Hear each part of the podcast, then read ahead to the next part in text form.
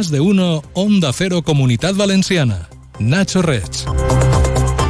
Buenos días, tal y como se esperaba, la audiencia de Valencia ha aplazado por segunda vez el juicio por el conocido como caso Erial ante la enfermedad del abogado del principal encausado, el expresidente de la Generalitat, Eduardo Zaplana. La vista ya quedó suspendida el pasado 9 de enero en aquel, en aquel caso por enfermedad del fiscal. Si no hay nuevos contratiempos, la vista se retomará el próximo 21 de marzo. Zaplana, recordamos, enfrenta en este caso a una pena de 19 años de cárcel y multas por más de 40 millones de euros por haber presuntamente dirigido una trama corrupta que cobró comisiones por la adjudicación de estaciones de ITV y de parques eólicos.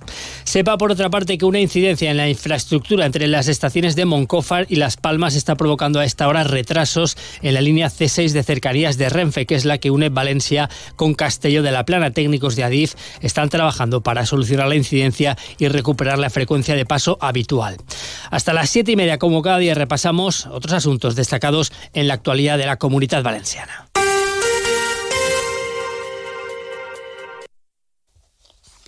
La Audiencia de Valencia ha impuesto la mayor pena que contempla el Código Penal, la prisión permanente revisable, al hombre que en abril de 2022 mató a puñaladas a su hijo de 11 años en Sueca. Según la sentencia, le asestó al menor 27 cuchilladas porque quería causar el mayor dolor de todos los posibles a la madre de la que se había divorciado.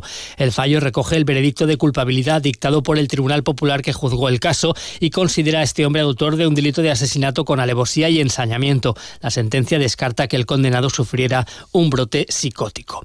La audiencia de Valencia también ha condenado a una aseguradora sanitaria a indemnizar con algo más de un millón de euros a los padres de una niña que a las 42 horas de vida y mientras estaba ingresada en el hospital privado 9 de octubre de Valencia desarrolló una infección de origen hospitalario que le ha producido graves lesiones neurológicas. El caso lo han llevado los servicios jurídicos de la Asociación El Defensor del Paciente. El fallo considera que hubo una deficiente prestación sanitaria que porque la infección se produjo debido a una mala desinfección de las manos o de los objetos que se utilizaron para entubar a la niña. El fallo estima el recurso de apelación interpuesto contra una sentencia anterior de un juzgado de primera instancia de Valencia y de los tribunales a los sucesos porque la Guardia Civil ha hallado el cuerpo sin vida de una mujer de 49 años en su domicilio de la localidad valenciana de Godelleta. No había signos de violencia en el cadáver, pero ha sido detenido un hombre que había quebrantado la orden de alejamiento que tenía sobre la víctima. El cuerpo era localizado ayer tarde y ha sido trasladado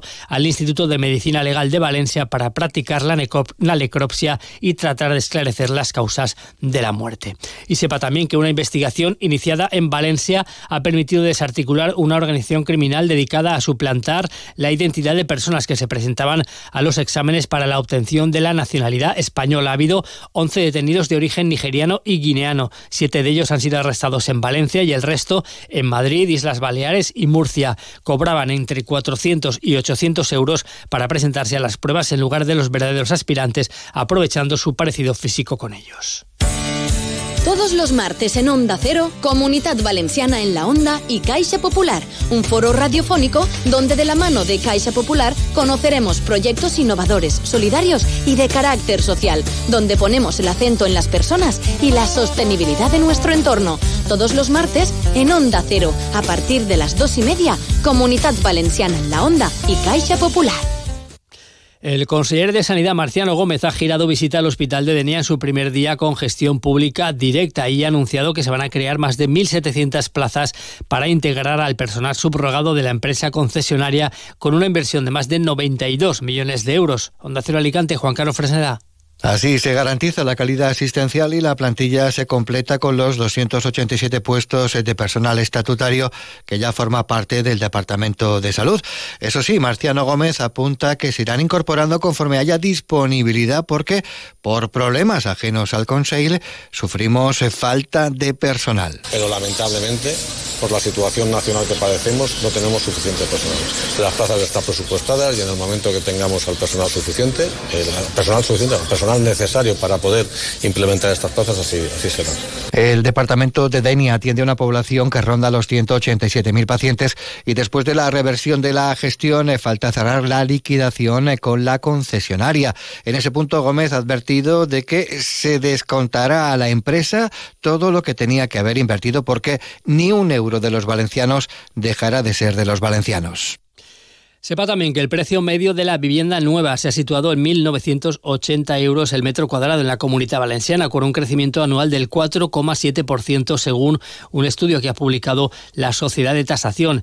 En Valencia Capital el precio se ha incrementado el 5,1%, mientras que Alicante y Castelló han registrado subidas anuales del 3,8 y 3,7 respectivamente. Entre las ciudades de la comunidad valenciana, Benidorm es la que tiene el precio del metro cuadrado más caro con un 2.200 236 euros. Le sigue Valencia con 2.200 y después vienen ya eh, Benicassim, Alicante y Castelló. Y el Banco de Sabadell ha cerrado 2023 con una ganancia de 1.332 millones de euros, un resultado que supone el mejor de la historia de la entidad, un 55% más que en 2022, impulsado por factores como la subida de los tipos de interés. El banco, con sede en Alicante y que este jueves ha dado a conocer las cuentas del año pasado, nunca había superado hasta ahora en un ejercicio la barrera de los mil millones de euros de beneficios. Más datos, la Comunidad Valenciana cerró 2023 con casi 3.000 pequeños comercios menos. Lo dice un informe de la Confederación de Empresarios del Comercio de la Comunidad Valenciana. Actualmente quedan en la comunidad 57.000 locales comerciales, de los que el 96% cuenta con menos de 10 trabajadores y el 50% tan solo son de un empleado. La Asociación Española contra el Cáncer advierte de que uno de cada cuatro valencianos con la enfermedad pierde o deja su trabajo a lo largo de la prevalencia. Estas cifras suponen el 28% de los 12.049 nuevos casos de cáncer en la comunidad valenciana que se encuentran en edad laboral. Se han dado a conocer estos datos con motivo del Día Mundial contra el Cáncer que se celebra este próximo domingo. Este año se quiere poner el foco en la necesidad de abordar el impacto laboral que tiene la enfermedad. Samantha Camps, una de las supervivientes, explica cómo el cáncer le ha permitido reinventarse a nivel laboral.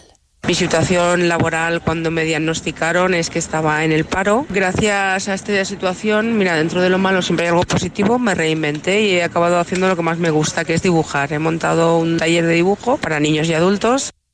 Desde la Asociación Española contra el Cáncer también insisten en que a la pérdida de ingresos provocada por bajas o reducciones de jornadas en los hogares con cáncer se suma el coste de medicamentos, desplazamientos para recibir tratamiento y material ortoprotésico, lo cual agudiza la vulnerabilidad de los pacientes. Y a la delegación de gobierno le preocupa que la comunidad deje de ser referente en la gestión de fondos europeos. En concreto, la delegada, la delegada Pilar Bernabé ha puesto el foco en ciudades como Alicante, Elche o Valencia, lideradas por el PP, donde ha dicho sus respectivos ayuntamientos han cambiado o paralizado proyectos relacionados con las zonas de bajas emisiones. Así lo ha avanzado tras hacer balance de las actuaciones que ha realizado el gobierno en la comunidad el año pasado, un balance que ha aprovechado para cargar contra el Consejo de PP y Vox y para comparar las dos gestiones. Entre junio y noviembre, desde que entró el gobierno de la Generalitat de Carlos Mazón, la inversión que se ha licitado en la comunidad valenciana por parte del gobierno de España supera en más de 232 millones a la inversión que ha hecho la Generalitat en la comunidad valenciana. Hay una gran apuesta por parte del Gobierno de España de la que el Gobierno de la Generalitat debería tomar ejemplo. Tiendas Milar le ofrece la información del tiempo. El mes de enero que acabamos de dejar atrás ha sido el más cálido en la comunidad valenciana desde al menos 1950, con una temperatura media de 10,8 grados, que es 2,7 grados más alta que la climatología de referencia, según datos de AEMET. La precipitación acumulada ha sido de 20 litros por metro cuadrado, un 53% inferior a la del promedio entre el 1991 y 2020.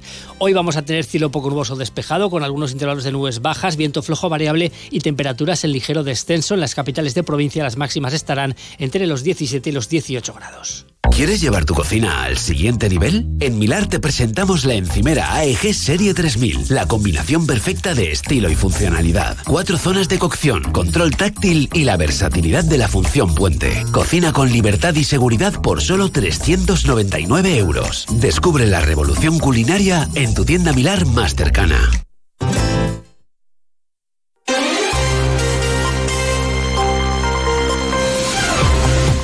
Siguen escuchando más noticias de España y del mundo en Onda Cero.